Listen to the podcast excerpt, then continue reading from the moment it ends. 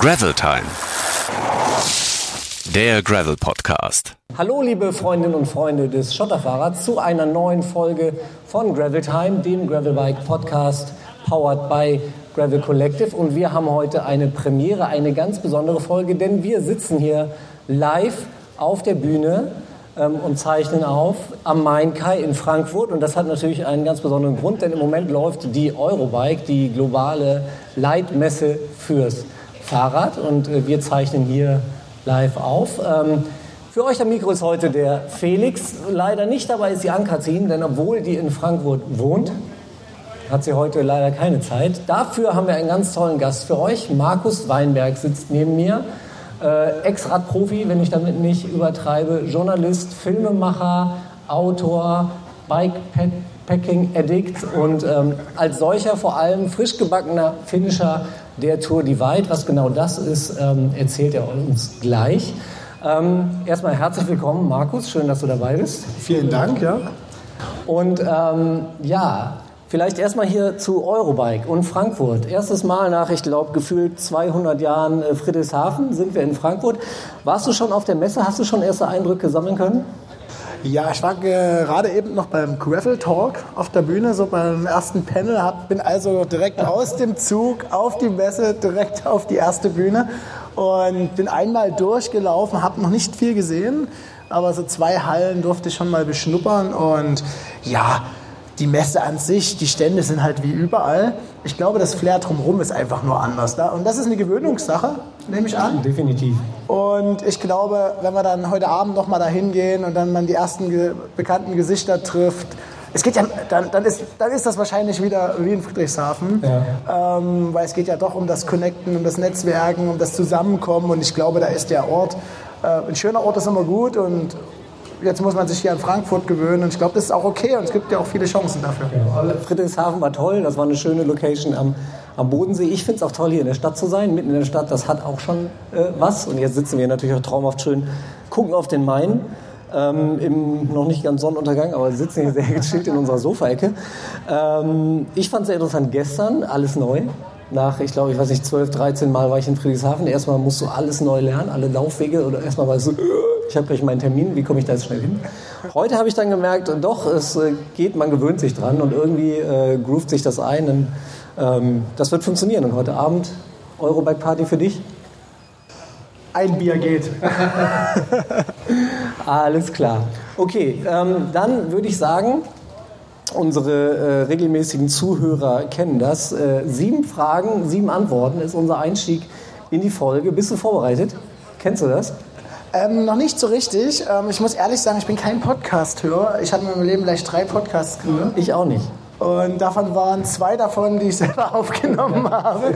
Deswegen, ich bin da unerfahren. Deswegen freue ich mich auf solche Formate. Das ist überhaupt kein Problem. Wir kriegen das hin. Ähm, ich stelle dir eine Frage nach der anderen. Du gibst eine spontane Antwort. Wenn du die falsche Antwort gibst, kriegst du was auf die Finger. Wenn es die richtige ist, stelle ich die nächste Frage. Ich dachte, dann, dann kommt das Getränk. mal sehen, mal sehen. Erinnerst du dich noch an dein allererstes Fahrrad? Ähm, ja. Was war das? Tatsächlich zum Schuleingang ein BMX. Die Marke kann ich dir leider nicht mehr sagen. Macht nichts. Wichtig ist ja ohnehin nur die Farbe. Rot. Das ist die richtige Farbe und die richtige Antwort. Dann springen wir zur nächsten Frage. Bergauf oder bergab? Ähm, weder noch, irgendwas dazwischen. Alles klar. Äh, was denkst du in dem Moment, wenn du vom Asphalt auf den Schotter abbiegst? Oh, das ist, das ist äh, schwierig. Was denke ich in diesem Moment? Ähm, ich halte eher den Lenker fest. Das ist so ein bisschen einfach der. Ich denke gar nicht so viel, sondern einfach die Finger legen sich etwas mehr um den Lenker. Das war's. Verstehe. Frankfurt. Flughafen. Wenn ich da denke, ich bin erst letzte Woche hier gelandet und ähm, das ist doch der Dreh- und Angelpunkt zur Welt, ja. Ja, du hast gerade schon äh, im Vorgespräch erzählt, du hast auch so ein bisschen Jetlag. Ja, ganz genau, so neun Stunden. Dann hoffe ich, dass du mir hier nicht auf dem cozy Sofa hier gleich äh, einschläfst. Ähm, dein peinlichster Fahrradmoment? Ähm, ja, das ist so der Klassiker. Ähm, ich glaube, jeder kann das nachvollziehen, der zum ersten Mal mit Klickpedalen fährt. Und große Trainingsgruppe, äh, Vereinstraining, ich glaube 30 Leute. Und ich fahre in letzter Position an der roten Ampel an allen vorbei und fahr, fall vor allen hin, weil ich nicht aus der Mitte alle komme. Nee, du bist tatsächlich der Erste in 40 Folgen Gravel Time, der diese Geschichte erzählt. Grizzlybären? Äh, Habe ich einen gesehen, letzte, vor, nee, schon drei Wochen her, aber am Anfang des Rennens, ja.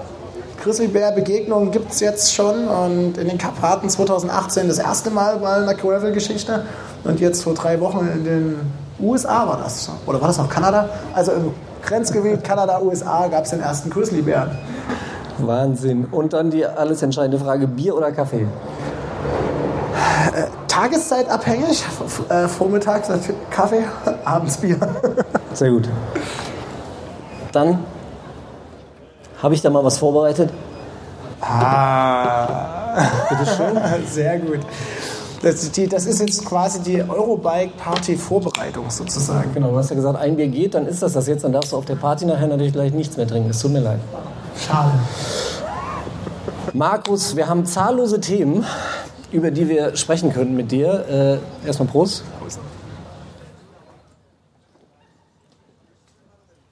Wir haben deinen Einsatz für die Ukraine-Hilfe, wo du, wo du sehr aktiv warst. Wir haben Jonas Seichemann, einen guten Freund von dir, und dein, seinen Triathlon rund um die Welt, wo ihr gemeinsam einen ganz, ganz tollen Film gemacht habt, unter anderem. Wir haben Transost zum Beispiel. Äh, wir haben aber leider auch nur eine Stunde Zeit und deshalb konzentrieren wir uns heute auf die Tour Divide. Ähm, und als allererstes darfst du vielleicht mal erzählen unseren Zuhörern äh, am Podcast und auch den Leuten, die hier sitzen, was ist denn die Tour Divide? Letztendlich ist die Tour Divide die, ähm, die Rennausgabe der Great Divide Mountainbike Route. So heißt nämlich die Strecke von Banff in Kanada bis ähm, äh, Antelope Wells an der mexikanischen Grenze im Bundesstaat New Mexico. Mhm. Und das ist letztendlich immer ein Ritt auf der äh, Wasserscheide der Rocky Mountains, also da, wo sich das Wasser entscheidet, ob es in den Pazifik oder in den Atlantik fließt. Und da gibt es eine Mountainbike-Route von Nord nach Süd. Und die ist 4300 Kilometer lang und ich glaube, es ist 63.000 Höhenmeter. Und ähm, die wird das ganze Jahr befahren, touristisch befahren. Ja. Das ist die äh, amerikanische Cycling Association, die die Route mal erstellt hat. Und einmal im Jahr, immer zum, ich glaube, das zweite, der zweite Freitag im Juni, gibt es quasi einen Start als Rennformat. Mhm. Offiziell keine Veranstaltung, inoffiziell natürlich die Mutter aller Bikepacking-Rennen. Und ähm, ja, waren jetzt am 10. Juni standen da knapp 200 Leute am, an der Startlinie ja. mit ihren Bikepacking-Rädern und Taschen bepackt, um dann zu sehen, wer schafft es wie schnell bis nach Mexiko. Okay. Und ähm, ja, das ist die Tour de White. Also ein, ich sage jetzt mal, Selbstversorger-Rennformat auf dieser Route. Und ich nenne es Pilgerpfad eigentlich. Das ja. ist so für mich, ich habe dann überlegt, wie kann ich das beschreiben? Und nach ein paar Tagen fiel mir ein, nachdem ich die ersten Tage alleine war, draußen im Zelt geschlafen habe, fiel mir ein, eigentlich hat das hier was mit Pilgern zu tun. Und dann wird das ja auch in den USA von ganz vielen gewandert. Das ist ja nicht nur eine Fahrradroute, sondern das ist ja auch ein Hiking Trail. Das heißt, viele wandern das fünf, sechs Monate von, äh, von Kanada bis Mexiko auf dieser Route, die triffst du ja dann auch unterwegs oder die Leute fahren das von Mexiko nach Kanada. Mhm. Das heißt, dir kommen auch ganz viele Fahrer entgegen. Also die Tour Divide ist sehr, sehr, sehr äh, viel mehr als nur ein Rennen und das hat mich wirklich fasziniert und begeistert. Aber die Mutter aller Bikepacking-Rennen, hast du es gerade genannt, das trifft es, glaube ich, ganz gut. Nimm uns doch mal bitte mit zu dem Moment der Entscheidung, dieser Moment, an dem du gedacht hast, ey, das wäre ja eine geile Idee, da mal mitzufahren. Ganz ehrlich, ich hatte überhaupt keine Zeit, äh, überhaupt keine Ambition, irgendein Projekt anzunehmen. Ich habe gesagt, ich habe gerade so viel zu tun. Ja, das klingt jetzt erstmal logisch, ja. Und ähm, bis ich einen Anruf bekam von dem Matthias Müller, und der meinte, ah, du hast so einen schönen Film mit dem Jonas gemacht und du, ich habe hier einen kleinen Lebenstraum ähm, oder einen großen Lebenstraum, wie man es nimmt. Und willst du denn nicht mitfahren und lass uns doch ein paar Artikel schreiben und ein bisschen Videoaufnahmen machen? Das muss ja nicht gleich ein ganzer Dokumentarfilm sein. Da bist du doch genau der Richtige. Fahrradfahren und äh, Medienarbeit. Und da habe ich kurz überlegt, dann dachte Toti Weit, habe ich schon mal gehört, warte mal. ja, und dann irgendwie kurze Zeit später habe ich das erstmal wieder vergessen, weil wirklich, wir haben ja gerade den Kinofilm zum Jonas Deichmann rausgebracht. Äh, Jonas Deichmann, das Limit bin nur ich. Für die Leute, die es noch nicht gehört haben, also der verrückte Hund, der sozusagen den ersten Triathlon um die Welt gemacht hat und der mit seinem riesen Bart 120 Marathons durch Mexiko gerannt ist. Das ist das Bild, was so übrig geblieben ist überall. Genau, und dann, äh, und als ich dann wieder da war, äh, wurde es eindringlich. Matthias fragte nochmal nach ähm, und sagte, ähm, machen wir das jetzt oder machen wir das nicht? Und dann habe ich versucht, ähm, sagen, okay, ich versuche es irgendwie. Habe ich versucht, ein Visa zu beantragen ähm, weil ich kann mit Esther nicht einreisen, weil ich doch recht viel als Journalist auch schon unterwegs war in Staaten, wo man jetzt danach als terrorverdächtig gilt in den USA, auch als Journalist. Äh, Anführungsstrichen, nach einer langen Iran-Reise kann man nicht mehr in die USA einreisen, so ja. einfach, sondern muss erst zum Interview auf der Botschaft. Und dann habe ich dann irgendwie eine Woche vor, also am, ich glaube am 3. Juni ein Visa für die USA bekommen. Da wusste ich eine Woche vorher, dass ich jetzt zur Tony White fahre. Genauso war die ah. Vorbereitung. Ja, ich wollte gerade fragen, wie bereitet man sich auf so ein Abenteuer vor? Wenn du noch eine Woche Zeit hattest, dann wahrscheinlich nicht großartig. Also Matthias hat sich drei Jahre vorbereitet und jeder andere, der am Start war, hat sich wahrscheinlich auch länger als ein Jahr vorbereitet. Ich hatte sieben Tage. Ja, okay. wie hast du diese sieben Tage dann genutzt? Ähm, ich habe versucht, mein Material zusammenzubekommen. Ich habe tatsächlich Partner, äh, Kollegen angerufen und versucht, das Ganze noch halbwegs professionell auf die Beine zu stellen. Und das ist erstaunlich gut gelungen, weil die Kombination mit dem Matthias hat wirklich wunderbar funktioniert. Wir haben in einer Woche ein Riesenprojekt auf die Beine gestellt. Am 1. März erscheint ein Buch darüber, also ein Verlag hat diese Geschichte gekauft. Ähm, wir, eine Reportage fürs Fernsehen wird noch entstehen. Ich glaube insgesamt fünf Magazingeschichten, mehrere Zeitungsgeschichten. Also das heißt, die Woche haben wir eigentlich damit äh, verbracht, das ganze Thema zu spielen. Hat Matthias sich dann nicht ein bisschen geärgert, dass er sich drei Jahre vorbereitet, wenn es auch in einer Woche geht? Das ein bisschen Mensch, Matthias. Das Lustige ist, dass ich meinen Rückflug später gebucht habe als er, ja. Und ähm, er immer sagte, Markus, du kommst eh viel, viel früher an als ich. Und dann, ähm, ja, hätte es andersrum sein sollen. Nein, er hat sich nicht geärgert. Ich glaube, er wollte das ja auch früher machen, aber durch Corona muss man sagen, 2021 hat diese Tote Weit nicht richtig stattgefunden und ähm, hatte sich dadurch verschoben und der Matthias ähm, hat dann gedacht, jetzt, jetzt muss es sein. Und äh, für mich hat es doch irgendwo dann zeitlich noch gepasst und hat mir diesen, diese vier Wochen freigeschaufelt. Und letztendlich standen wir dann am 10. Juni in Banff, Kanada, an der Jugendherberge und äh, früh um sieben an der Startlinie. Und dann ging es los, 4300 Kilometer nach Mexiko. Wie, wie ist da die Atmosphäre unter den Leuten, die da starten? Ganz, ganz ruhig, weil dieses Jahr haben sie eine Sache anders gemacht. Ich weiß nicht ganz genau, was der Hintergrund war. Ich glaube, das war wegen dem Nationalpark in Banff, die nicht wollten, dass da 200 Leute auf einmal den Trail einbiegen. Es gab zum ersten Mal der Geschichte der Tote White, zum, soweit ich, wie ich das jetzt gehört habe, ähm, ähm, Startblöcke. Das heißt, jeder hatte so eine, so eine Startzeit. Ich glaube, 6.50 Uhr sind die ersten 25 gestartet und dann alle 10 Minuten. Und ich bin dann irgendwie 7.20 Uhr, 7 Uhr ins Rennen gestartet, Matthias 7 und 10. Und ähm, es war alles ganz ruhig, jeder kam irgendwie so einzeln an. Ist ja auch so ein individuelles, wie gesagt, Selbstversorgerrennen. Es gibt ja. keine Teams, also viele so Bikepacking-Rennen, Selbstversorgerrennen haben ja auch ähm, ja, Teamwertungen, wo zwei miteinander fahren.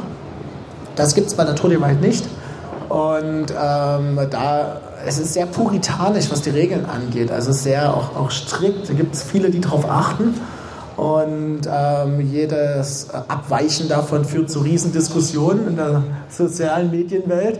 Ja. Und, was, sind, was sind für dich da so die interessantesten oder wichtigsten Regelungen?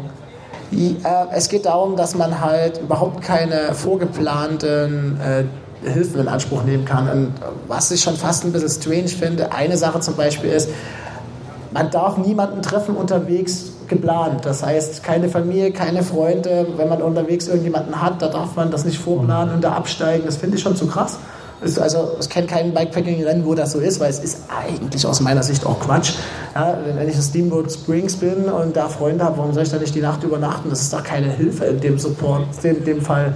Es ist eher ein Ausbremsen. Jeder weiß, dass der mal unterwegs ist. Äh, jeden Kumpel, den man trifft, der raubt dir Zeit. Ja? Deswegen ähm, finde ich das ein bisschen zu hoch gehalten, aber ich meine, die wollen das Rennen, was, was das angeht, sehr sauber halten, sehr puritanisch, sehr, sehr an, den ursprünglich, an den ursprünglichen Ideen. Ja. Ähm, Aber man muss dazu sagen, Zeiten ändern sich und früher ist man mit einer Karte losgefahren, heute ist das alles elektronisch, man kann ständig das Handy befragen. Dann müssten sie wahrscheinlich die Leute ohne Handy losschicken, wenn man wirklich alles so machen möchte wie 1998, wo der erste losgefahren ist. Deswegen, diese Regeln sind für mich aus Aber du hast Zeit Leute, die diesen Kodex sehr hochhalten. Ja, aber die haben auch ein Handy dabei. Die haben auch einen, Tr- einen GPS-Tracker dabei. Dann müssen sie das zu Hause lassen. Also man kann nicht Regeln hochhalten und dann selber alle Vorteile der modernen Welt nutzen. Ja, und wenn sie ein Problem haben, posten sie in die Gruppe, ja, wo finde ich den nächsten Radladen? Dann sage ich, bitte schlag deine Karte auf oder deinen Reiseführer und guck nach. Und frag das nicht bei Social Media. Also das sind so die Sachen, ja, das passt nicht. Material hast du gerade schon angesprochen in der Vorbereitung. Mit was für Material stürzt man sich in so ein Abenteuer? Mal so ein bisschen für unsere, für unsere Gravelbike-Nerds. Also ganz offiziell heißt das ja die Great Divide Mountainbike Route. Und Ja. es ist ja offiziell auch ein Bikepacking Mountainbike Rennen, wenn man es mal so nimmt. Aber da gab es ja mal einen pfiffischen Fahrradhersteller, Salsa, der hat extra für diese Tour ein Fahrrad entwickelt. Das ist jetzt schon Schleichwerbung, aber man muss das, das sagen. überblenden wir nachher. Das ist, der, der, das ist ja der Hersteller, der halt ähm, wirklich ein Fahrrad nur für diese Tour entwickelt hat. Und da ist halt tatsächlich auch ein Unterrohr, ist auch die Strecke, ein, die Strecke ein, äh, einlackiert. ist das nicht unzulässige Hilfestellung? Das könnte man jetzt so sagen. Das widerspricht eigentlich den Regeln. Du hast vollkommen recht. Ich habe auch nur einmal drauf geguckt, nämlich bevor dem Start, und habe mich an der Karte erfreut. Aber sie war dann tatsächlich keine Hilfe während dem Rennen hier. Augenzwinkern.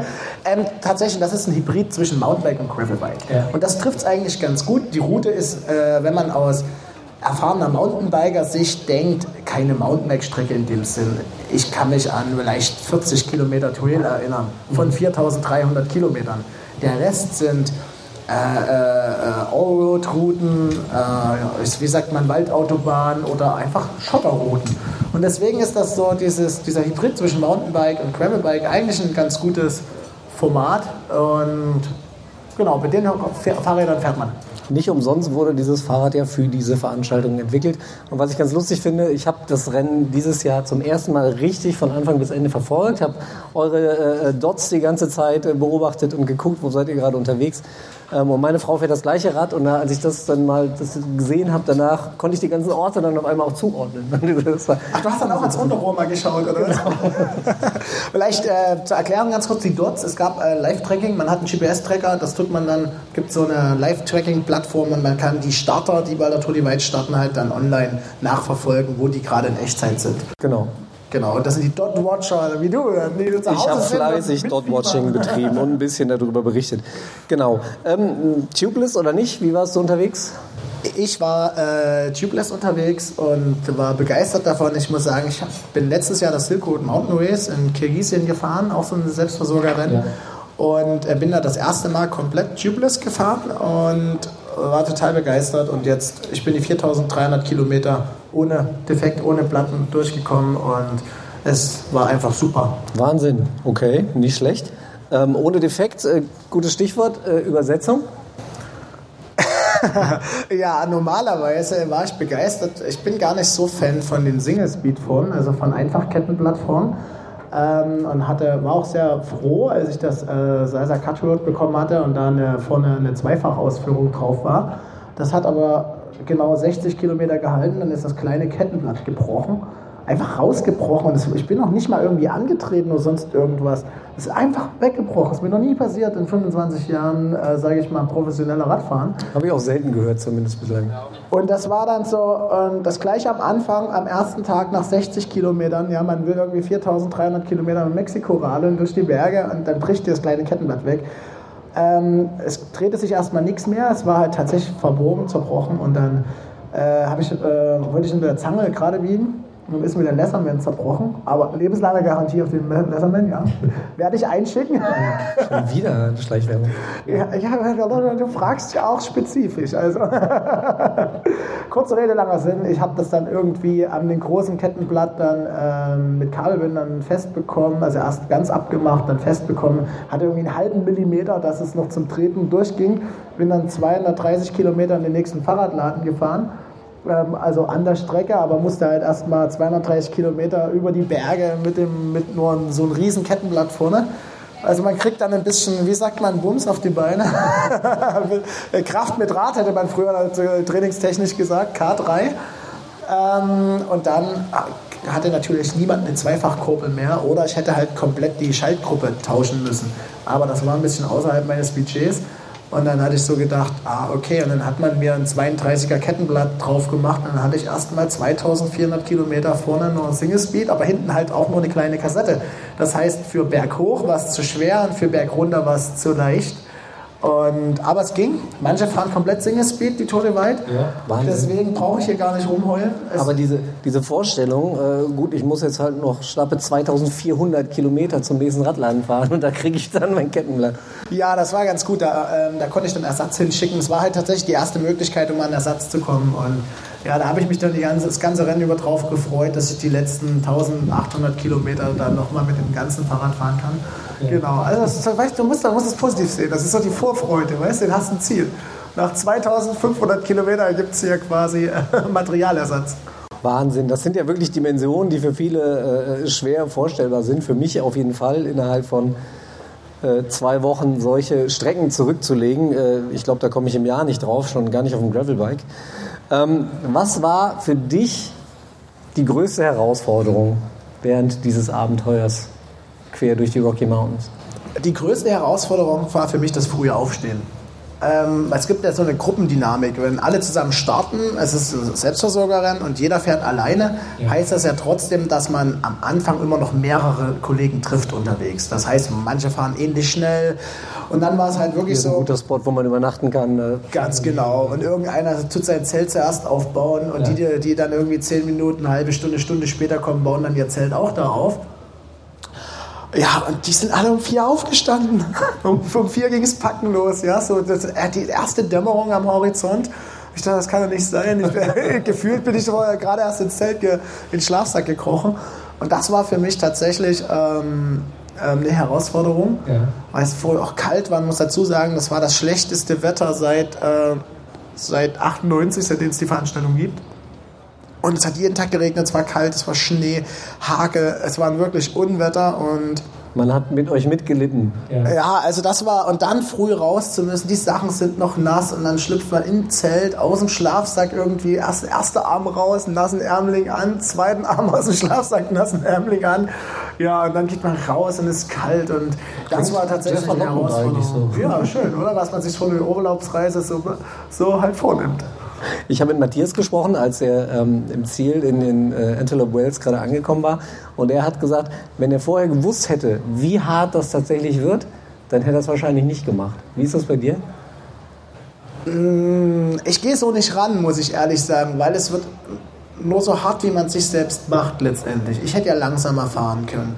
Ich hätte den Regen abwarten können. Ich hätte so fahren können, dass ich quasi doch die Hotels ansteuere, die es gibt. Klappt nicht immer, selbst wenn man super plant. Mhm. Aber dann hätte ich halt dafür einen Monat gebraucht und nicht 20 Tage. Mhm. Und äh, man kann sich das halt auch gemütlich gestalten. Ich meine, manche fahren drei Monate diese Strecke. Ja? Die fahren jeden Tag ihre 60 bis 80 Kilometer ähm, machen das auf einer touristischen Art, also auf einer anderen touristischen Art und Weise. Letztendlich, was wir machen, ist auch eine Art touristische Art und Weise, aber halt eine schnelle. Mhm. Und ähm, daher, es Rennen ist nur so hart, wie man es sich selbst gestaltet und demzufolge, ähm, ähm, ja, gehe ich da so nicht ran, wie Matthias das, das sagt, weil man hat es eher in der Hand. Ja. Was ich sehr interessant fand, ist, dass du im Endeffekt eigentlich schneller warst als der Sieger der Tour Divide, Sofiane Sehili.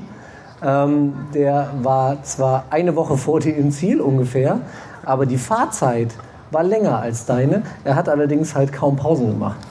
Das, das, ist, das ist was, was ich überhaupt nicht kann. Äh, ich glaube, er hat von den, der hat 16, äh 14, 14,5 Tage gebraucht ja. und hat, glaube ich, nur sechs Nächte richtig geschlafen. Den Rest, also dann maximal fünf Stunden war seine längste Schlafenszeit. Ja, und die hat er teilweise sitzend in die äh, Rettungsdecke gewickelt auf dem Campingklo verbracht. Ja, auf dem Boden war es zu kalt. Den Rest ist er durchgefahren. Also der war wirklich langsam, aber kontinuierlich.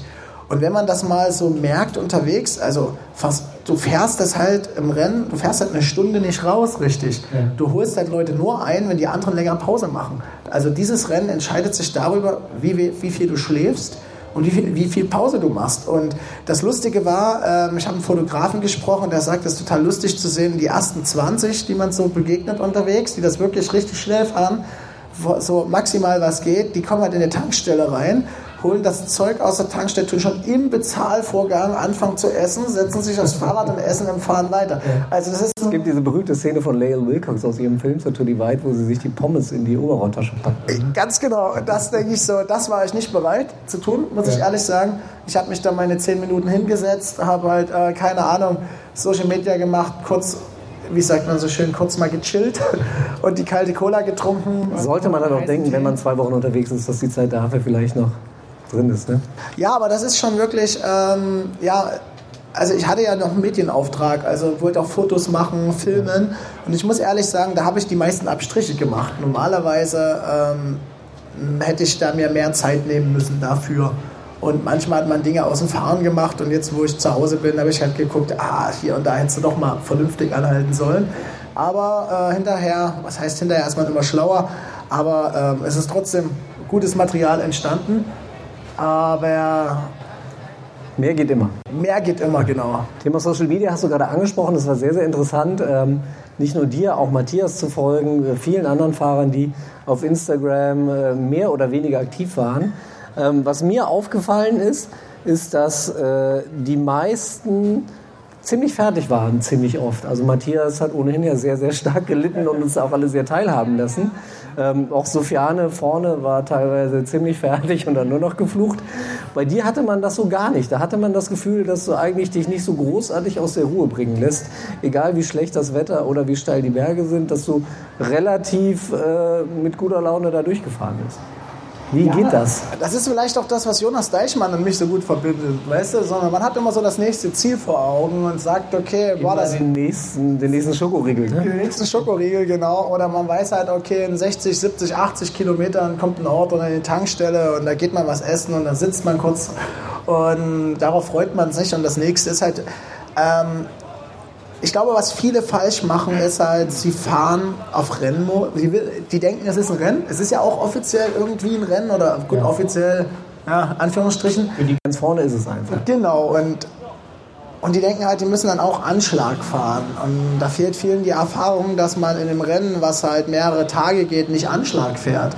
Das heißt, äh, die, die fahren halt mit, keine Ahnung, 95% einen Berg hoch. Ich fahre mit 80% einen Berg hoch.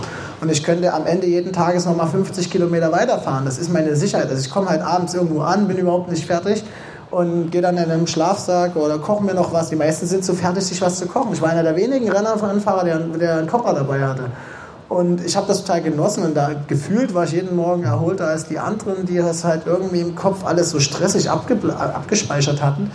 Und selbst wenn dann Regen kommt, wenn du, wir sind einen Tag in den Schneesturm gekommen, ähm, jetzt mal ohne Scheiß, 10% des Teilnehmerfeldes mussten mit einem Hubschrauber gerettet werden. 16 Rennfahrer haben die mit dem Hubschrauber aus dem Gebirge geholt. Wenn das hier passieren würde beim Rennen, 10% wäre das Rennen Geschichte Weil die im Schnee stecken geblieben sind. im Schnee stecken geblieben, den Wetterbedingungen nicht her gewesen. Gut, zwei sind wirklich schwer verunfallt, das muss man sagen, das ist Pech, das passiert, aber das ist die normale Quote. Aber der Rest war einfach nicht gut genug vorbereitet oder hatte nicht gut genug Sachen dabei oder hatten das alles dabei, aber haben halt einfach ihre Grenzen überzogen und haben dann festgestellt, oh, ich stecke hier in einer harten Situation, Situation und kann mir nicht selber nicht mehr helfen, weil sie halt keine Reserven hatten. Aber wenn ich ins Hochgebirge gehe, das ist wie wenn du hier aufs Matterhorn gehst, da denken ja mancher, kann man drüber rennen. Ja, da muss man immer ein paar Reserven haben, weil der Wetterumschwung kann kommen.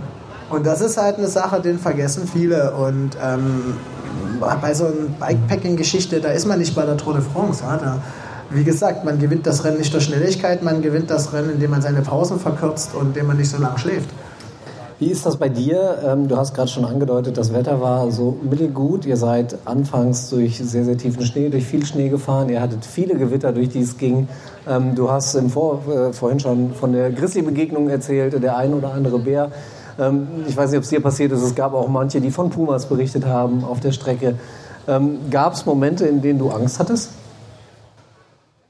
Nee, Angst habe ich eigentlich nicht. Da bin ich einfach, muss ich ehrlich sagen, weil ich habe mein ganzes Leben draußen verbracht. Ich bin in einer Bergsteigerfamilie groß geworden. Wir sind jedes Wochenende klettern gegangen. Oder zu DDR-Zeiten sind wir immer, immer im Bofen gewesen. Immer. Also ich habe eigentlich... Was seid ihr gewesen? Bofen. Was ist das? Ein sächsisches Wort für unter einem Felsüberhang schlafen. Vorhang. Die ganzen Kletterer gehen Bofen. Die schlafen am Fels, unter einem Felsvorhang. Und der Begriff dafür ist Bofen. Aha. Interessant. Genau. Das, das heißt, so bin ich groß geworden. Deswegen habe ich mit diesen Outdoor-Erlebnissen eigentlich nicht so die Angsterfahrung, weil ich das mein ganzes Leben über gelebt habe. Nun gibt es aber in Sachsen wenig Grizzlybären. Das ist richtig. Ähm, deswegen, ich habe mir dann kurz vor Start, also drei Stunden vor Start, da tatsächlich noch ein Bärenspray aufschwatzen lassen. das ist sozusagen quasi eine Art Pfefferspray, bloß halt zehnmal so stark. Was du natürlich nicht genutzt hast. Äh, Das war dann irgendwie ab dem zweiten Tag, war das irgendwie ganz unten in der Tasche. Und äh, man, was hat man gemacht? Also am Anfang, ich glaube, am ersten Tag habe ich meinen Essensbeutel noch in den Baum gezogen. Das habe ich schon am zweiten Tag aufgehört. Da habe ich gedacht, nee, zu faul.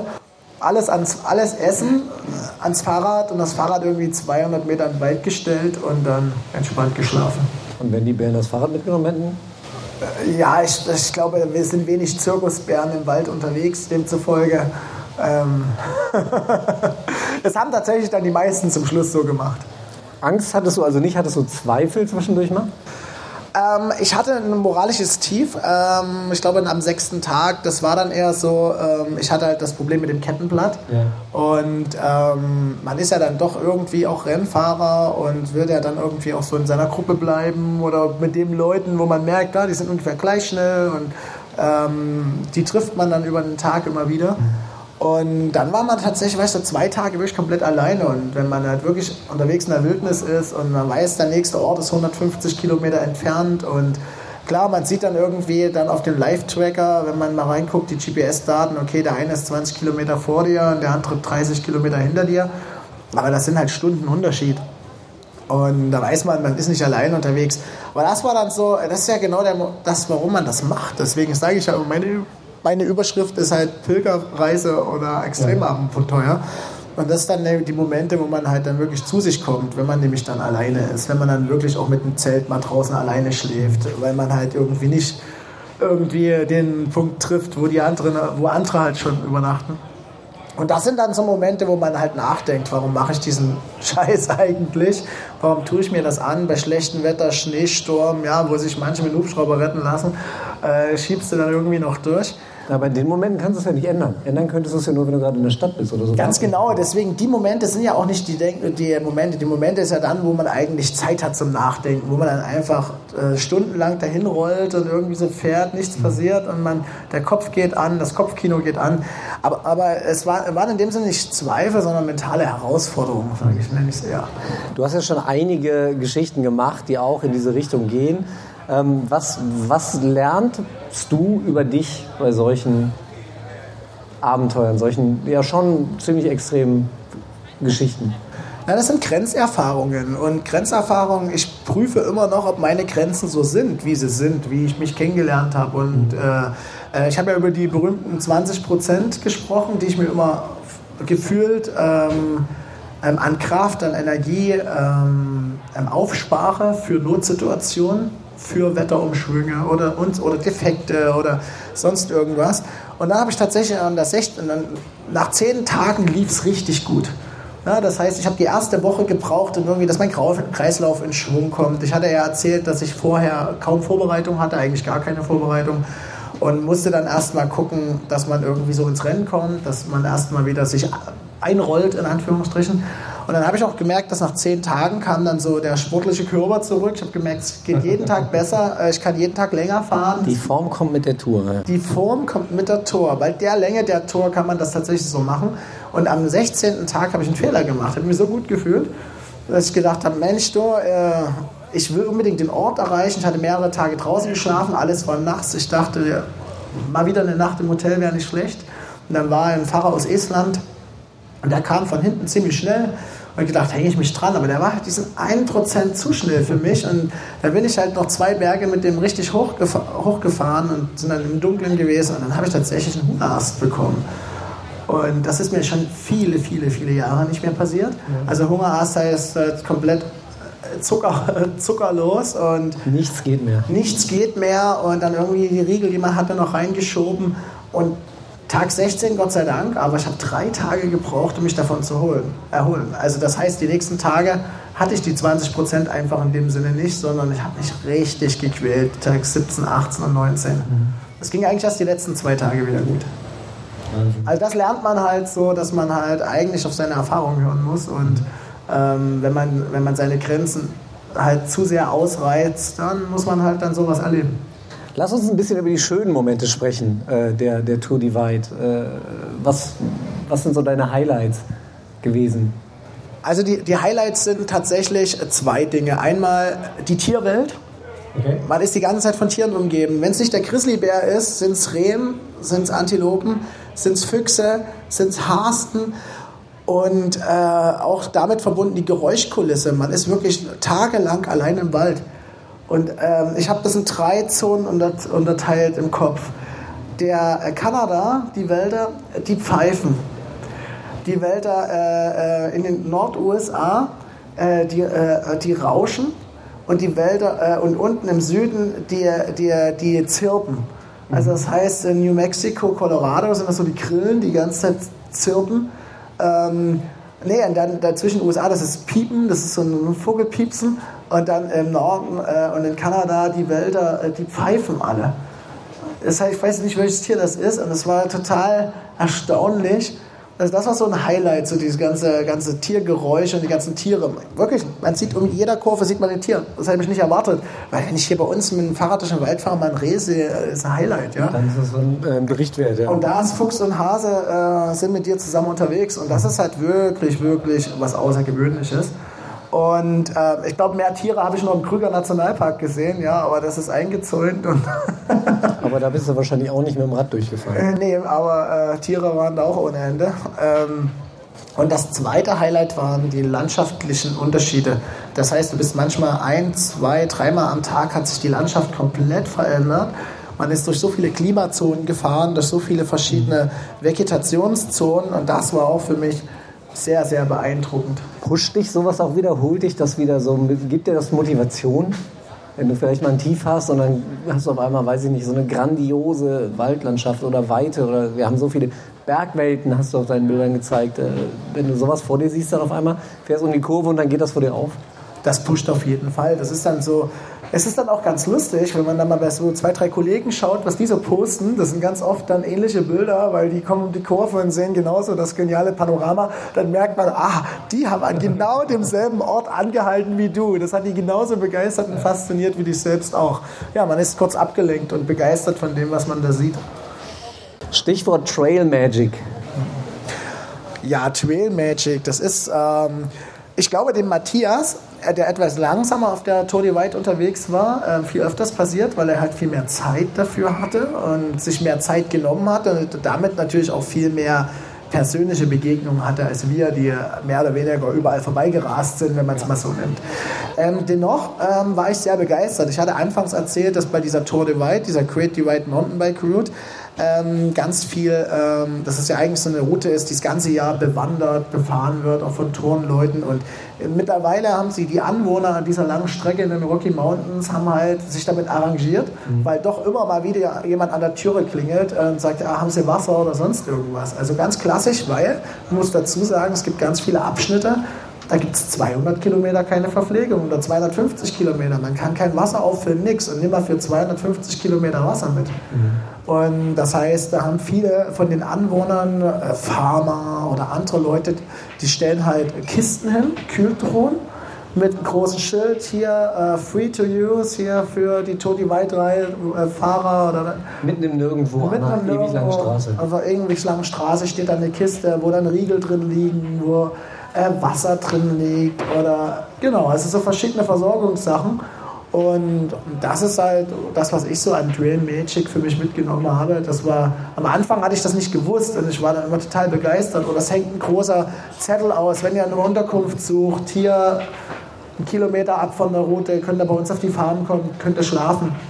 Und das ist halt, was über die Jahre gewachsen ist dass sich halt die, die, die, die Anwohner an dieser Strecke halt mit den Fahrern solidarisieren. Und das ist ja etwas, wenn man jetzt mal den El Camino nimmt nach Santiago de Compostela, den Pilgerweg, ähm, da ist das ja auch, gut, da ist jetzt eine, da ist eine ganze touristische Infrastruktur entstanden. So weit ist es Gott sei Dank in den Rocky Mountains nicht, weil dort ist es ja alles auf einer freiwillig nicht kommerziellen Basis. Und die Leute geben dir gerne Wasser und unterstützen dich und sind begeistert, dass überhaupt mal jemand bei ihnen mitten in der, in der Wildnis vorbeikommt. Und das ist äh, das, was an Trail Magic ich so erlebt habe und was mich auch begeistert hat, dass ja, Und das ist erlaubt, weil es nicht von dir geplant ist. Weil es nicht von dir geplant ist, genau. Also mittlerweile sind viele solche Punkte natürlich bekannt und auch selbst in manchen Karten äh, oder ich sag, Apps auch hinterlegt, dass es das wahrscheinlich da gibt. Man könnte es vorausplanen, aber das, so tief bin ich in der Planung nicht gegangen. Okay. Ich habe dir ein bisschen was mitgebracht. Ich überreiche dir ein Glas Erdnussbutter. Peanut Butter. Peanut Butter. Erzähl doch mal ein bisschen was zu Peanut Butter. Äh, Peanut Butter, das sieht aus wie, äh, ja, es hat so viel geregnet wie der Schlamm. Das heißt, der Boden, das ist genau die Art, man sagt der Peanut Butter Schlamm, nämlich das ist, ähm, wenn du dann hier so ein Fahrrad hast, wie es hier hängt auf der Bühne, Mountainbike oder Gravelrad in dem Falle, und du fährst halt durch den frischen Schlamm und der klebt so doll, dass du halt äh, das Fahrrad so verklebst, dass sich nichts mehr dreht. Ja. Dann sagt man einfach Peanut Butter Schlamm. Und das ist halt, und dann halt auch grobkörnig. Gut, das ist jetzt hier nicht ganz so grobkörnig, wenn da noch Steinchen äh, dazukommen. Ja, manche haben sich schon den Rahmen damit zerhauen. Gerade bei Carbon geht das schneller, als man denkt. Ähm, wenn du versuchst, da weiterzudrehen und der ganze Kies und Schotter und dann schleift das da dran. Und habe ich schon einen, einen oder anderen zerfahrenen Rahmen gesehen oder Gabel gesehen muss ich sagen, ich bin mit sehr schmalen Reifen unterwegs gewesen. Damit, ich hatte das Problem nicht, ich bin überall durchgekommen. Also bei mir hat sich nicht so viel ansammeln können, als dass es das Fahrrad blockiert. Schmaler Reifen und viel Reifenfreiheit. Aber Ganz ja genau, diese Kombination äh, war bei der Tour Divide Gold wert. Und man muss sagen, ähm, ein Großteil der Strecke und vielleicht ein Drittel hat halt diesen lehmischen, schlammischen Untergrund. Das heißt, dann ist man einfach verloren. Und das waren viele bei diesen Wetterbedingungen. Weil du dann ja auch noch nicht mehr, mehr schieben kannst, weil selbst dann ziehst du dir den Matsch rein und es blockiert trotzdem. Genau, die meisten sind halt dann irgendwie an dem Rand des Weges gegangen und haben versucht, halt auf der Gra dort, wo es Gras gab, auf der Narbe dann zu schieben. Das ist nicht ganz so viel rangeht oder halt nach 100 Metern wieder alles abgekratzt und dann halt weitergeschoben. Also sehr zeitaufwendig. Das ist mir erspart geblieben tatsächlich. Das ist natürlich viel wert. Aber das sind Erfahrungen, hätte ich die vorher gehabt, hätte ich es geplant. Das war jetzt halt einfach nur Glück, was ich hatte da. Das heißt, dann behalte ich die Erdnussbutter. Äh, ich esse die gern, denn ich habe 10 Kilo abgenommen, deswegen das muss wieder drauf. 2 Kilo habe ich schon geschafft. Also Okay, hast du ähm, einen Moment, du hast gerade gesagt, du hast zwischendurch schon mal deine Zweifel gehabt. Hast du auch einen Moment gehabt, in dem du wusstest, okay, ja, jetzt habe ich es, jetzt packe ich es, jetzt, jetzt fahre ich es durch? Na gut, dass ich das zu Ende fahre, wusste ich immer, weil ich habe mein. Ich, na, na, außer halt, wenn technisch ein Defekt ist und ja. alles kaputt ist und man wirklich krank wird oder einen schweren Sturz. Das jetzt ja. mal wirklich so Sonderereignisse mal rausgenommen, weil ich habe mir ja vorher tatsächlich, anders als der Matthias, nach hinten raus viel freie Zeit geplant. Ich habe mir eine Woche Puffer geplant. Das heißt, mein Abreiseflug war so spät, dass ich jederzeit hätte in den touristischen Modus wechseln können. Also zu sagen, ich bleibe jetzt mal zwei Tage in einem Hotel und erhole mich. Oder ich fahre halt einfach nicht mehr 200 Kilometer am Tag, sondern nur noch 100. Mhm. Also das heißt, ich hatte immer diese Möglichkeit, ähm, den Modus, in dem ich bei diesem Rennen unterwegs bin, zu verändern. Und solange wie man selber in der Hand hat ähm, und einfach sagt, okay, wenn ich halt jetzt hier überziehe, dann drücke ich einen anderen Knopf dann hat man die Gedanken nicht, dass man es nicht schafft. Mhm. Es ist immer die Frage, wie schafft man es halt. Ja. Und da bin ich dann irgendwie doch noch Rennfahrer, also so war ein paar Jahre halt auch so halb professionell unterwegs im Rennradbereich und fahre nach wie vor auch immer noch mal so hobbymäßig so ein paar Veranstaltungen mit. Und da ist dann so ein bisschen Feuer, dann äh, ja irgendwie, wenn man einmal Blut gelegt hat, dann will man dann, dann auch durchziehen. Das, also ich gebe zu, es wäre mir schwer gefallen, in den touristischen Modus zu wechseln, aber die Zweifel, es nicht zu schaffen, die waren nicht da. Aber interessant fand ich ja, du hast vorher gesagt, du willst es äh, in, in 20 Tagen schaffen, glaube ich. Und du hast es äh, in exakt 20 Tagen geschafft. Also äh, nicht schlecht. Naja, das war aber eigentlich, das war auch nicht geplant, sondern das war, ähm, ich wollte einfach nicht in der letzten Startgruppe starten und habe dann halt, ich habe 24 Tage für mich geplant mit Flug und dann halt dann sagen, okay, noch drei, vier Tage Pause oder Puffer nach hinten. Ja. Und da habe ich aber 20 Tage angegeben, damit ich halt nicht in der letzten Startgruppe starten muss. Du Trickser, das gibt's ja nicht. Ähm, vielleicht nimmst du nochmal mit in dein Kopfkino auf den letzten Kilometern vor Antelope Wells, vor diesem Grenzposten zwischen äh, Amerika und New Mexico? Was, was ist da passiert? Ähm, also, ich habe ja, das Wetter war ja unglaublich schlecht. Wir hatten es, glaube ich, schon erwähnt. Und ich hatte in 19 von 20 Tagen entweder Schneesturm, Regen, Hagel, Gewitter oder sonst irgendwas. Und der Tag ist gut gestartet in Silver City, in, in New Mexico, in den Gila Mountains ging es halt schön durch, diese Wüste, aber ich habe mich gefreut, oh, endlich kurz, kurz, mal keine Ärmlinge, Regenjacke oder sonst irgendwas. Und dann komme ich nach Harita, das ist der letzte Ort, 70 Kilometer vor, ähm, vor dem Ziel. Mhm. Und dann sehe ich am Horizont eine Wolke und einen Berg. Und da gab es eine Kurve auf den 70 Kilometern, halt um diesen Hügel. Und hinter dem Hügel wartete die eine Wolke und zwar nur auf mich. Und die hat sich schön über mir abgeregnet. Und ich dann gesagt habe, das kann doch wohl nicht wahr sein. Selbst am letzten Tag, wo man mir Hitze, Wärme und sonst irgendwas versprochen hat, werde ich noch mal richtig klitschnass. Und deswegen, ähm, dann gingen die letzten 50 Kilometer auch so ganz leicht eklig ansteigend, so 3 Prozent, ähm, immer kontinuierlich hoch. Und ein leichter Gegenwind, dann der Regen dazu. Und ich habe gedacht, ich will jetzt hier ins Ziel, ich habe die Nase voll. Das ist so interessant, wenn man sich das auf der Karte, ne, Dog-Watching anguckt, dann sieht man, okay, jetzt ist er da und von da aus geht es jetzt nur noch gerade da runter. Das äh, kann er, rollt er locker nach Hause jetzt.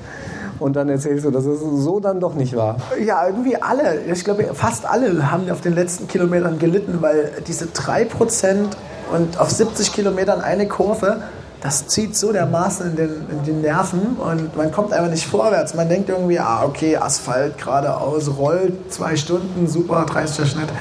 Nee, nix da. Ich glaube, dreieinhalb Stunden war ich unterwegs und, oder vier, ich weiß gar nicht. Auf jeden Fall, das war eigentlich der, ganz ehrlich, das war so der nervenaufzerrend, aufreibendste Moment. Und ich habe tatsächlich alle 15 Kilometern angehalten. Ich habe fünf Pausen gemacht auf den 70 Kilometern. Manchmal nur für ein Foto, aber dann habe ich mich nochmal hingesetzt, habe nochmal einen Riegel gegessen und äh, irgendwie, ich, gefühlt wollte ich gar nicht mehr ans Ziel kommen. Ich hatte dann aber wirklich die Nase voll und da habe ich dann am letzten, an der letzten Meile vor dem Ziel, da, ich, da stand nochmal das letzte Meilenschild mit einer Meile drauf. Habe ich dann nochmal angehalten dort, nochmal ein Foto gemacht und habe das nochmal zelebriert. Aber einfach so, ich gedacht, boah, ich bin so kaputt. Jetzt lassen wir mal rollen. Jetzt, genau, eine Meile vorm Ziel. Ähm, also da schon alleine darüber könnte man einen ganzen Artikel schreiben. Was machen so die letzten Meter mit einem nach so vielen Tagen und Wochen auf dem Fahrrad? Ähm, was hast du als erstes gemacht, als du im Ziel angekommen bist? Was war so der erste Gedanke? Das, das muss ich jetzt, das brauche ich jetzt, das will ich jetzt. Ähm, einerseits habe ich mich sehr gefreut, dass vor mir ein Rennfahrer ans Ziel gekommen ist, der David. Der war eine Stunde oder anderthalb Stunden vor mir da. Und in Antelope Wells gibt es genau einen einzigen Einwohner. und bei ihm hat er Bier getrunken schon. Der hat mich gesehen und kam dann halt gleich rausgerannt. Und dann eine Viertelstunde hinter mir kam der Carol, Carol der estnische Rennfahrer. Ich hatte also für mich gar keine Zeit. Den du dich dranhängen wolltest vorher. Ja, ja, den habe ich erst eine Viertelstunde abgenommen. Ja. nee, äh, Scherz beiseite, es ging ja nicht darum, irgendjemand wegzunehmen. Man fährt ja ein Rennen nur gegen sich selber. Das ist ja so diese Selbstversorger-Idee. Ähm, aber ich hatte leider, irgendwie bedauere ich auch ein bisschen, gar keine Zeit für mich selbst dann im Ziel. Und dann kam halt irgendwie, ähm, es gibt halt in Harita, es gibt halt einen Einwohner da, ähm, der hat eine Art Bike Ranch eingerichtet, weil so viele Leute dahin pilgern. Also was ich meinte, also auch Wanderer und mhm. ganz viele, die das einfach nur touristisch fahren, diese Strecke. Und das kann ich auch jedem empfehlen, wer mal eine lange Fahrradtour machen möchte. Ja, der kann entweder in Mexiko oder halt in Kanada starten. Und er ähm, kümmert sich so ein bisschen um diese ganzen, ich sag mal, Pilgerer. Und der kam dann mit seinem Auto und seinem Anhänger schon an, weil halt der, die Bike Ranch ist in Harita, dem letzten Ort, die 70 Kilometer vor dem Ziel. Mhm. Und dann kam er schon mit seinem Anhänger an und dann hat er ja für jeden ein Bier dabei gehabt und ein Mettbrötchen und was. Äh, hier, äh, nee, nicht Mett, hier ein Leberkäsebrötchen. Und ähm, ja, ich war dann schon gleich vereinnahmt von dem ganzen Drumherum, dass ich eigentlich gar, gar nicht Zeit hatte im Ziel. Es war wirklich, wie ich gerade sagte, die letzten Kilometer, die ich mit mir allein war. Wo ich dann, wie gesagt, am letzten Mal den Meilenschild nochmal angehalten habe und da eigentlich dann so.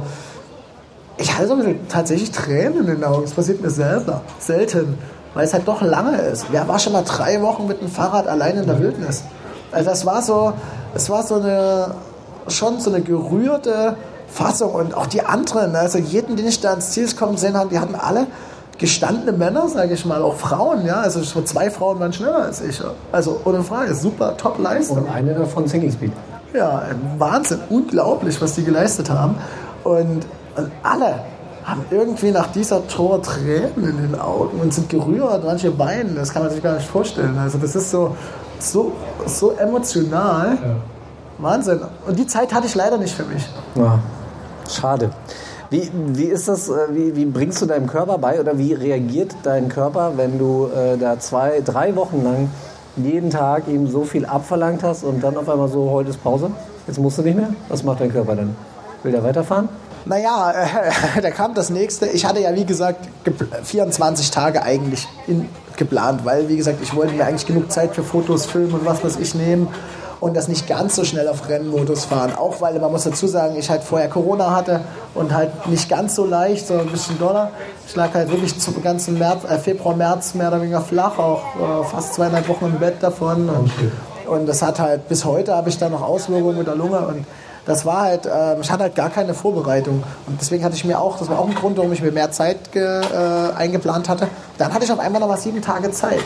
Und da habe ich gedacht, Mensch, jetzt hier in New Mexico in der Wüste rum. Kann ich ja noch zurückfahren? Nee, ja, so ungefähr. Und ich hab, äh, muss dazu wissen, ich hatte 2008 einen Radprofi-Vertrag in Los Angeles, in Santa Monica. Und habe also ein Jahr in Santa Monica gelebt. Und habe ich gedacht, mein Mensch, dann nutze ich die Zeit und besuche meine, meine Freunde in Kalifornien. Und dann bin ich halt am nächsten Morgen mit dem Greyhound ähm, äh, ähm, nach Phoenix gefahren und von da nach San Francisco geflogen und dann Mietwagen genommen und dann an der kalifornischen Küste Santa, äh, Santa, San Francisco, Redwood City, Santa Barbara, Los Angeles, Santa Monica meine Freunde besucht, bin dann jeden Tag mit denen noch eine Runde Rad gefahren, also bin so langsam ausgeradelt sozusagen. Das heißt, ich hatte einen Tag Pause und danach habe ich so einfach so ein bisschen, wie sagt man, äh, äh, aktive Erholung betrieben. Weißt du schon, äh, was du im Juni 2023 machen wirst? Juni 2023. Ich hoffe, da drehe ich meinen nächsten Film. Aha. Worum geht's? Ah, auch eine Radsportgeschichte, aber tatsächlich jetzt nach vier Dokumentarfilmen und drei davon ins Kino gebracht. Also wie gesagt, dieser Jonas Deichmann, das Limit bin ich, läuft aktuell noch im Kino. Sehr zu empfehlen. Wir haben das schon gesagt, wir haben darüber schon berichtet. Äh, müsst ihr unbedingt gucken. Ein, ein wirklich toller Film. Und der nächste Film, das wird tatsächlich äh, mein erster fiktionaler Film.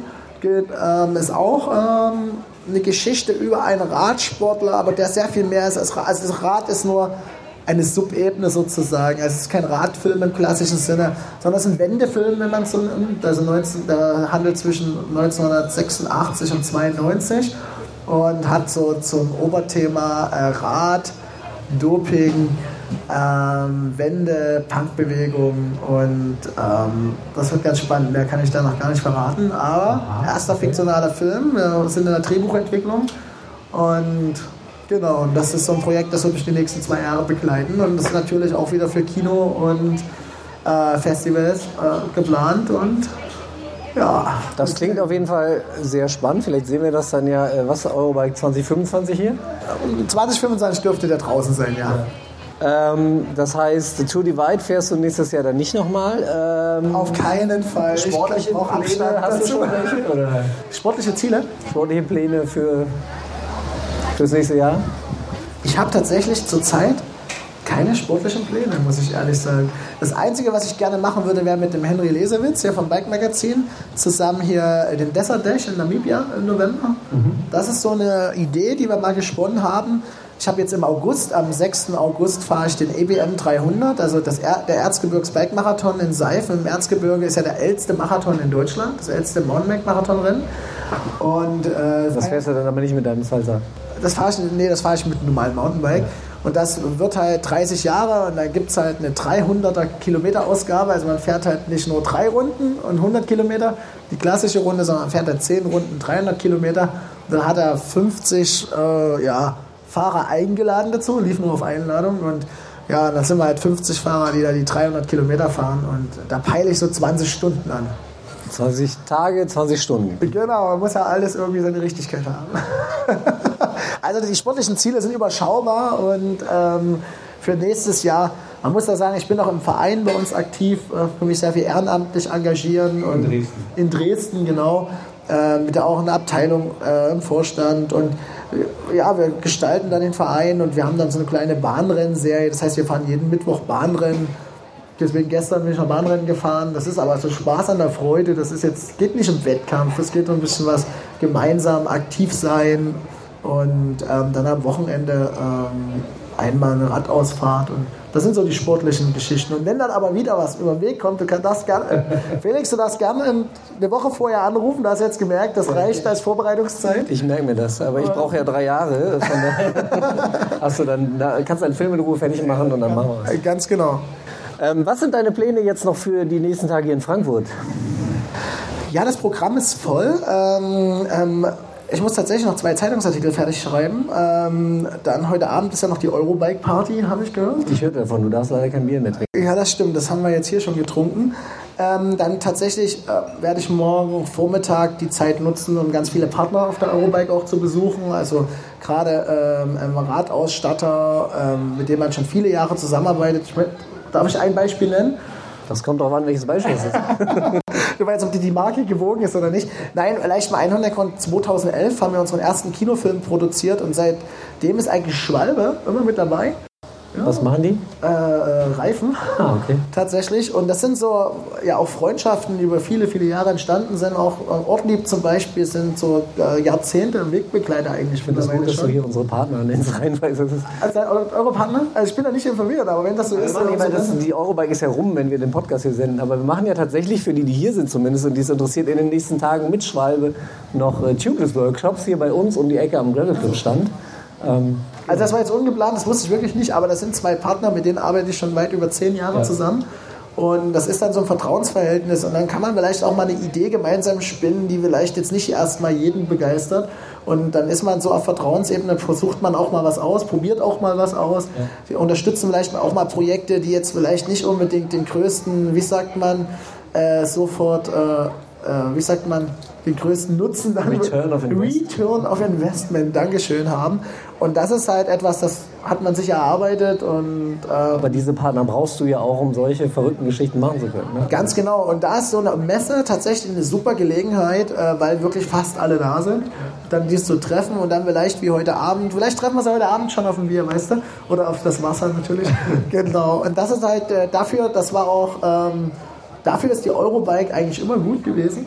Und da habe ich das. Gefühl, dass die Mitarbeiter, ähm, deswegen ist es ja auch ist ja ein Business-Tag noch bis Freitag. Der Endkundentag ist ja erst Samstag, Sonntag. Und gerade diese Woche ist immer so eine ganz äh, so eine, so eine Stimmung, weil man ist ganz oft auch früher schon in Videokonferenzen, Telefonkonferenzen, man sieht sich ganz selten persönlich. Ja. Und die Eurobike ist halt immer der Moment, wo man sich dann persönlich trifft. Die ist schon ein bisschen auch Familientreffen. Ne? Familienklassentreffen, genau. Ähm, du hast gerade gesagt, es sind alle da. Wer auch da ist, ist Jonas Deichmann, der die nächsten Tage hier ist. Wir machen unter anderem zwei Gravel Rides mit ihm. Äh, bist du da auch dabei?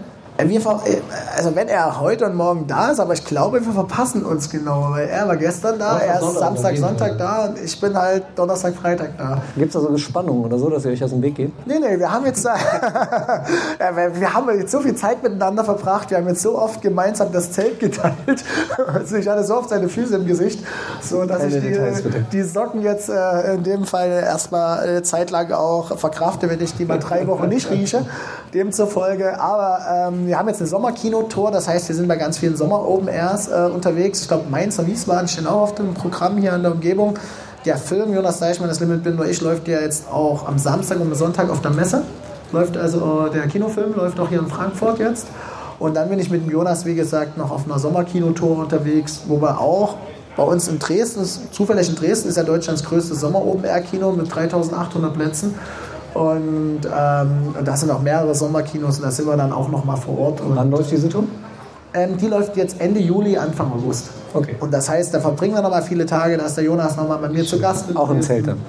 Ähm, er darf auf meinem Wohnzimmer sich einrichten. Also da hat er ja schon Erfahrung, der weiß, wo der Schlüssel liegt, du weißt. so viel Vertrauen ist das schon da. Und das ist vielleicht auch eine Besonderheit. Ähm, ich arbeite ja als Journalist und Filmemacher und auch als Dokumentarfilmer, wie jetzt auch in der Ukraine zum Beispiel. Aber das Projekt mit Jonas war halt deswegen so begeisternd, weil da ist der Protagonist, zu dem man ja eigentlich einen gesunden journalistischen Abstand haben sollte, äh, ist äh, bei dem Projekt ist tatsächlich so eine Freundschaft entstanden und man ist so zusammengerutscht und irgendwie hat dann zum Schluss sowas äh, auf den Weg bringen können und das war ähm, ja ist ganz selten, dass bei solchen Geschichten äh, so ein Mensch bleibt. Ja? Das ist halt irgendwie ja eine schöne Geschichte eigentlich drumherum so. Sehr schön. Markus, ich bedanke mich ganz herzlich bei dir für deine Zeit, dass du hier mit mir auf dem Sofa gesessen hast und ein Bier getrunken hast und ein bisschen über die Tour Divide erzählt hast. Ähm, wünsche dir noch zwei schöne Tage, nee, anderthalb hast du jetzt noch auf der Eurobike. Genau. Und ähm, Fährst du die Tour dabei jetzt eigentlich nächstes Jahr? Mit Sicherheit nicht. Ach so, du hast gesagt, du brauchst drei Jahre Vorbereitung. Also 2024, Sicherheit. 4300 Kilometer von Banff, Kanada bis Tour Unite wollen wir nächstes Jahr vielleicht noch mal fahren, von Bonn nach Berlin, das reicht mir. Ah ja, Bonn-Berlin. Ah, okay. Bin ich auch noch nicht gefahren. Das wäre vielleicht ein nächstes Kannst Abenteuer. gerne, kannst gerne mitkommen, äh, das fährst du aber an einem Tag wahrscheinlich durch. Okay, vielen lieben Dank. Das war unsere äh, Live-Folge Gravel Time hier von der Eurobike vom Mainkai. Ich sage vielen Dank, äh, Markus. Ich sage vielen Dank allen Zuhörern. Äh, wir hören uns nach unserer Sommerpause. Jetzt geht es erstmal in die Ferien. Ähm, bis dahin, macht's gut. Gravel on. Bye, bye. Vielen Dank.